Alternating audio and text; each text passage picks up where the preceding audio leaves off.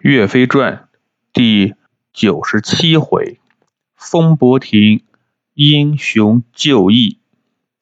奸臣莫其谢希望对岳飞屈打成招，可岳飞咬紧牙关，不是自己做的事，任凭严刑拷打，就是不认。坏人本想着直接把岳飞。打死在大堂上，可是听到岳飞提到岳云、张宪，这才想到还有一大批的岳家军在等着岳飞回去呢。如果岳飞不明不白的死了，岳家军肯定会为岳飞报仇的。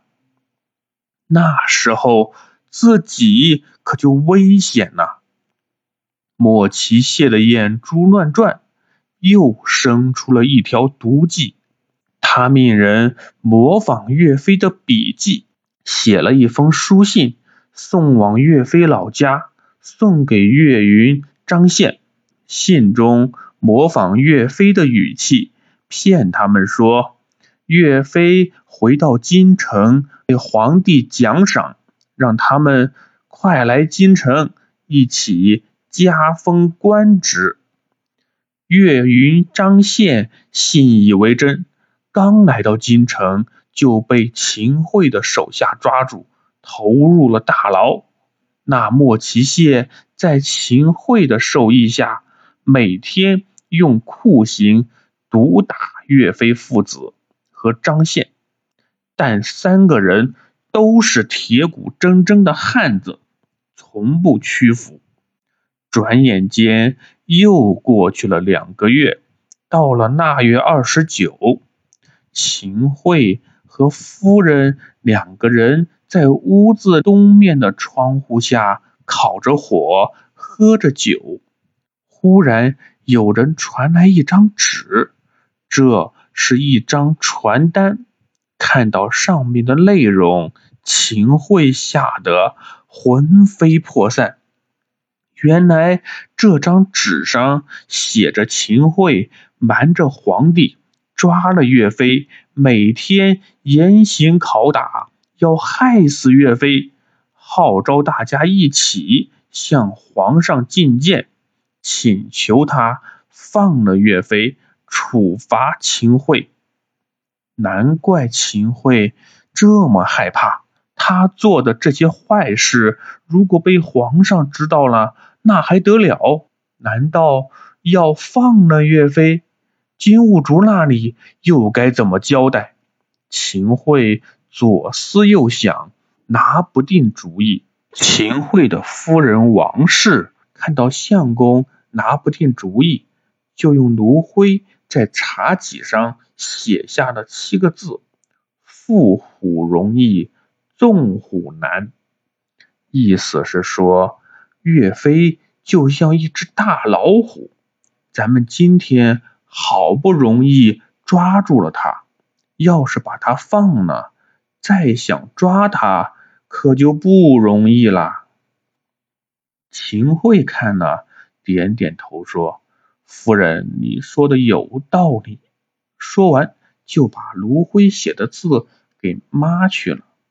秦桧下定了决心。拿起手边的柑橘，把里面的肉掏空，放入一个小纸条，让人秘密的送给莫奇谢。纸条上吩咐，就在今晚要害了岳飞父子和张宪的性命。莫奇谢得到命令，来到监狱中，假传圣旨，说皇上认为岳飞谋反。要杀了岳飞，岳飞信以为真，长叹一口气，对他们说：“唉，皇上要杀我，我无话可说。只是岳家军追随我多年，他们知道我被杀了，一定不会善罢甘休。到时候再起战乱，老百姓又要受苦了。”你们给我拿纸笔，我给他们写一封信，他们会听我的劝告，不会叛乱。岳飞写完书信，与岳云、张宪一起被五花大绑押往风波亭。岳云、张宪怒睁着双眼，大叫道：“我们无罪，皇上却要杀我们！父亲、元帅，咱们杀出去！”岳飞大声呵斥：“胡说！自古忠臣不怕死，大丈夫。”视死如归，只可惜咱们不是死在沙场上。但是今天咱们要是杀出去了，可就真的是反叛了，不正中了奸臣的计谋？咱们清清白白，历史会还咱们一个公道。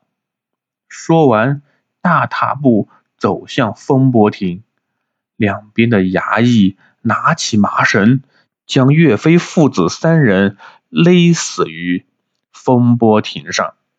这时，天空仿佛也悲伤起来，下起了漫天大雪。这一年，岳飞三十九岁，岳云、张宪才二十三岁。后人读史书。每当读到这里，都会忍不住的为岳飞悲伤，唾骂秦桧夫妻和那些奸臣。后人写诗悼念岳飞：“今人铁骑荡征尘，南渡安危系此身。二弟不归天地老，可怜泉下泣孤臣。”后来，人们在西湖的边上为岳飞建造了一座岳王庙，来纪念这位伟大的民族英雄。